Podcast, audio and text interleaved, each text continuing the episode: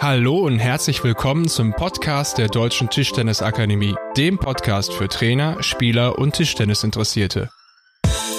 Mein Name ist Falk Dinnepe Und mein Name ist Daniel Ringlepp. Bundesnationaltrainer Jörg Roskopf meldet sich zu Wort und ordnet für den Podcast der Deutschen Tischtennisakademie die Leistung der EM in Alicante ein. Viel Vergnügen.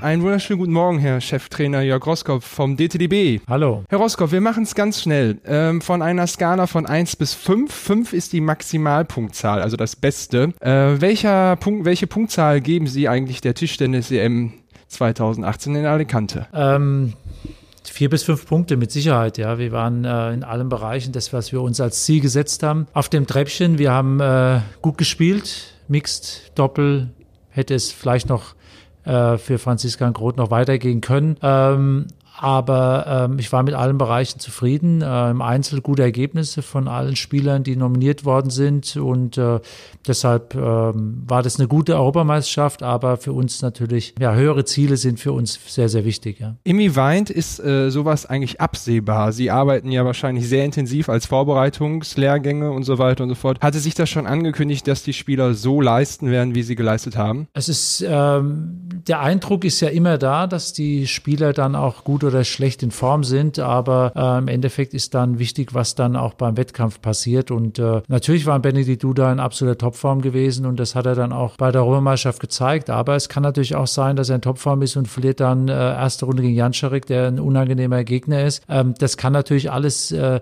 sehr, sehr ähm, schnell passieren. Aber äh, ich habe da sehr, sehr viel Vertrauen in die Spieler ähm, und ähm, ja, zeigen es einfach, dass es auch gut läuft und dass die Spieler äh, mit sehr viel Selbstvertrauen auch hingegangen sind und äh, intern natürlich ein unglaublicher Konkurrenzkampf ist in Deutschland, was auf der einen Seite natürlich gut ist, äh, auf der anderen Seite natürlich auch immer schwierig mit Nominierung, aber ähm, das ist meine Aufgabe, äh, unsere Aufgabe als äh, Trainerteam die Entscheidung zu treffen. Und äh, ähm, dann habe ich damit auch zu leben, wenn Leute damit äh, unzufrieden sind, aber unzufriedene Spieler sind eigentlich immer ganz gut, weil da müssen die Spieler natürlich auch mehr leisten. Und äh, das ist natürlich auch immer Sinn und Zweck äh, vielleicht von der einen oder anderen Nominierung. Und äh, die fünf Spieler haben es verdient gehabt. Ähm, Ruven hat es sehr, sehr gut aufgenommen ähm, gab es Gespräche, wo wir ihm das erklärt haben und ähm, er zeigt Ehrgeiz und er will beim nächsten Turnier dabei sein und genauso müssen die jungen Spieler auch weiterhin Ehrgeiz zeigen, dass vielleicht auch ein junger Spieler dabei ist, wie äh,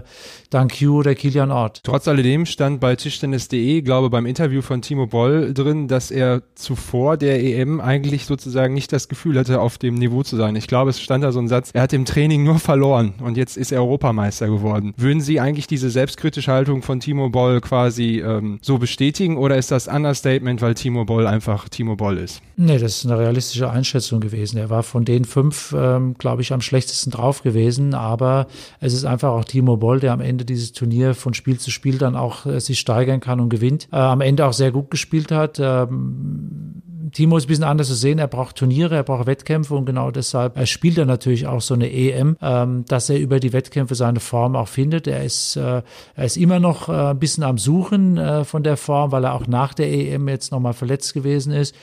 Aber ähm, ja, er braucht diese Wettkämpfe, er braucht diese Herausforderung und äh, deshalb war natürlich da keine Diskussion, ob ich den Timo jetzt mitnehme oder nicht. Das ist eine Sache, die er dann entscheidet. Wenn er sagt, er fühlt sich wirklich ganz schlecht, dann bleibt er auch draußen. Aber ich habe ihn natürlich schon sehr, sehr gerne bei den Turnieren dabei. Könnten Sie vielleicht ein wenig ähm, beispielhaft darstellen, wie sich dieser Formzuwachs von Timo Boll in den, in den Tagen dann sozusagen kenntlich macht? Ja, äh, Körpersprache oder, oder? Mit Sicherheit ist für ihn erstmal äh, schon schwierig, weil er auch viele Spieler gar nicht so kennt. Ja, also ähm, ich glaube einfach, er geht dann manchmal auch überrascht rein, wie dann die Spieler dann auch spielen, weil natürlich auch ein Topspieler natürlich auch weiß, ähm, wenn jetzt äh, Boll gegen Samsung spielt, die haben 50 Mal gegeneinander gespielt, sehr wahrscheinlich, äh, da weiß man alles, aber bei Spielern, wo er noch nie gegen den gespielt hat, ist es immer ein bisschen schwierig, da braucht er ein bisschen, um reinzukommen. Ist damit der Franzose Akuso gemeint? Genau, das Okay. ist natürlich für ihn dann auch äh, nicht so einfach. Dann hat er natürlich auch eine lange Pause gemacht, ähm, da weiß man natürlich auch nicht, wo man dann auch so steht.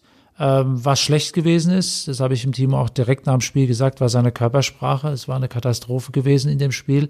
Ähm, und das wurde dann besser. Und wenn die Körpersprache vom Timo besser ist, dann ist auch sein ganzes Spiel besser. Dann ist mehr Stabilität drin, dann ist äh, äh, mehr Fokus auf das Spiel drin und äh, das ist einfach eine sehr wichtige Sache. Und deshalb ist das erstmal beim Timo sehr wichtig. Danach kann der die Spieler, danach hat er gewusst, er spielt gegen Pitchford, absolute Topform zurzeit, aber er hat auch gewusst, was auf ihn zukommt.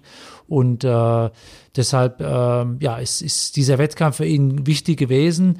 Ähm, aber äh, im Endeffekt weiß der Timo auch ganz genau, dass, dass äh, die EM jetzt für ihn kein Gradmesser sein darf, weil er hat äh, mit wenig Training das Turnier gewonnen.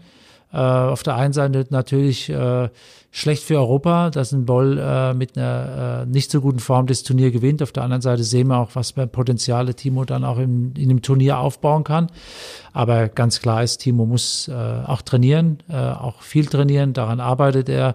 Er ist jetzt wird's wieder besser. Äh, wichtig ist einfach, er bleibt gesund, spielt Wettkämpfe und dann wird er noch besser spielen, weil er einfach viele Möglichkeiten hat, äh, sich in dem Turnier dann zu steigern. Letzte Frage vielleicht zu Timo Boll. Es gibt so viel eigentlich zu fragen zu jedem Spieler. Muss man eigentlich, wir sind beim Thema Coaching, muss man eigentlich bei Timo Boll so eine Grundaggressivität aufbauen, damit die Spannung da ist? Oder ist er so Veteran, dass er das alles alleine macht? Also ich stelle mir das so unglaublich schwierig vor, wenn man so viele Spiele auf Jahrzehnte schon gemacht hat. Ja, aber im Endeffekt, äh, das ist das Gute an Timo, das ist das Professionelle am Timo. Er nimmt jeden Spieler ernst, ist sehr konzentriert in jedem Spiel. Und wenn er weiß, seine Form stimmt, dann äh, braucht er da nicht mehr viel. Dann äh, sieht man im Training, dass er schon einen unglaublichen Fokus aufgebaut hat. Und dann braucht er eine kurze Ansprache und dann läuft es auch. Das ist im Endeffekt im Timo seine Vorbereitung auf ein Spiel. Vorbereitung ist wichtig.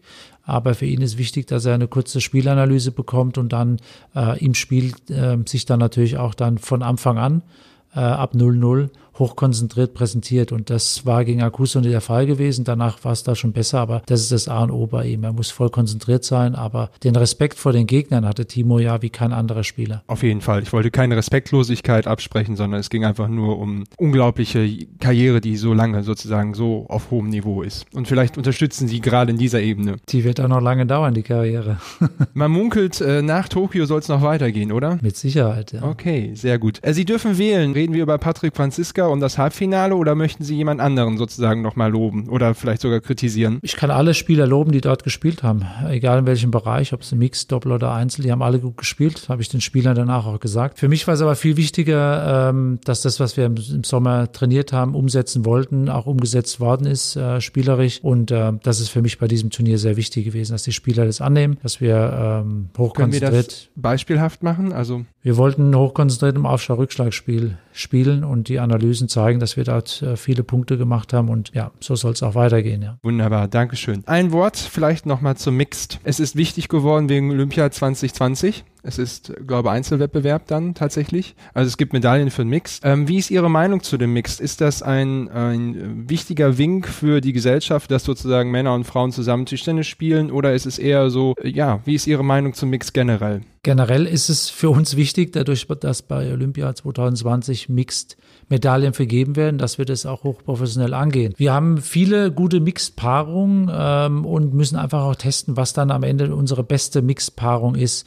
Äh, wir haben jetzt bei der Rohmannschaft gut gespielt. Wir haben den ersten und dritten Platz da erzwungen, ohne großes Training, weil einfach das auch sehr kurzfristig gewesen ist. Und jetzt wird bei dem einen oder anderen Turnier natürlich Mix gespielt, äh, Mix probiert, im Training gespielt, dass im Endeffekt wir dann auch bei Olympia, weil nur 16 Mix-Doppel spielen, ähm, in den Bereich reinkommen, dass wir Endkampfchance bedeutet ja beim DOSB Viertelfinale, dass wir in diesen Bereich reinkommen. Und dann ist man schon äh, so weit, dass man um eine Medaille spielt. Deshalb ist das für uns natürlich natürlich äh, nicht blauäugig zu sehen, dass wir sagen, wir legen unsere Konzentration nur aufs Einzel oder nur auf die Mannschaft. Wir wollen in allen drei Wettbewerben gut spielen, wissen aber auch, dass wir äh, in der Mannschaft oder im Einzel natürlich bessere Chancen haben, wie es im Mixdoppel ist, weil im Mixdoppel natürlich die Asiaten unglaublich dominant sind. Und äh, gibt es da im, im Trainerstaff irgendwie Zuständigkeiten? Also liegt es jetzt bei Ihrer Kollegin G. Schöpp, dass das vielleicht weiter beobachtet nee. wird? Oder? Im Endeffekt ist es, äh, wir tauschen uns ja dann im Trainerteam mhm. dann auch aus. Also im Endeffekt, ja, haben wir Trainersitzungen, äh, wir beobachten bei den Turnieren die Spieler und sehen dann einfach, äh, was dann auch zusammenpasst und äh, werden uns dann zusammensetzen und werden dann eine Entscheidung treffen, die natürlich dann auch wieder von den Spielern getragen werden muss. Abschließende Frage zur EM.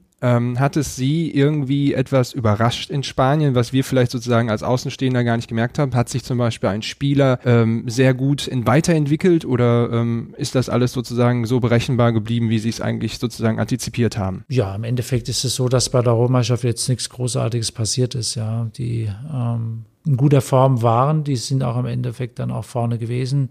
Ionesco natürlich im Finale mhm. gewesen, aber trainiert ja oft hier, hat eine sehr professionelle Einstellung, spielt hier in der Bundesliga und äh, ähm, kann einfach an, an, an guten Tagen auch viele Spieler schlagen und das hat er dort gezeigt, ist ein großer Kämpfer. Ähm, Christian Karlsson im Halbfinale, ähm, alle Spieler, wo man einfach auch erwartet hat, dass sie da hinkommen. Ja. Und für mich war es schade gewesen, dass einfach, äh, irgendwann müssen natürlich auch die deutschen Spieler gegeneinander spielen, aber dass äh, Franziska und Duda dann im Viertelfinale aufeinander getroffen sind. Äh, ich glaube einfach, dass wir äh, mit einer anderen Auslosung vielleicht noch den einen oder anderen noch weiter nach vorne äh, präsentiert hätten, aber im Endeffekt ähm, ja, ist eine tolle Meisterschaft gewesen, aber es interessiert mich im Endeffekt die Europe Games und die Olympischen Spiele. Äh, und das sind unsere Ziele in 2019. Vielen Dank zu diesem ersten Themenblock. Dankeschön. Neben dem Wort des Herren-Nationaltrainers soll auch Bundesnationaltrainerin Ji Schöpp die Leistung ihrer Athletinnen kommentieren dürfen. Dies erwartet dich nächste Woche im Podcast der Deutschen Tischtennisakademie. Abonniert diesen Kanal, denn es werden weitere Quick-Tipps und Detailinterviews der deutschen Trainerelite folgen. Wir, die Tischtennisakademie des Deutschen Tischtennisbundes, suchen die Zusammenarbeit. Werdet Fans und unterstützt uns, indem ihr uns weiterempfiehlt. Bis dahin.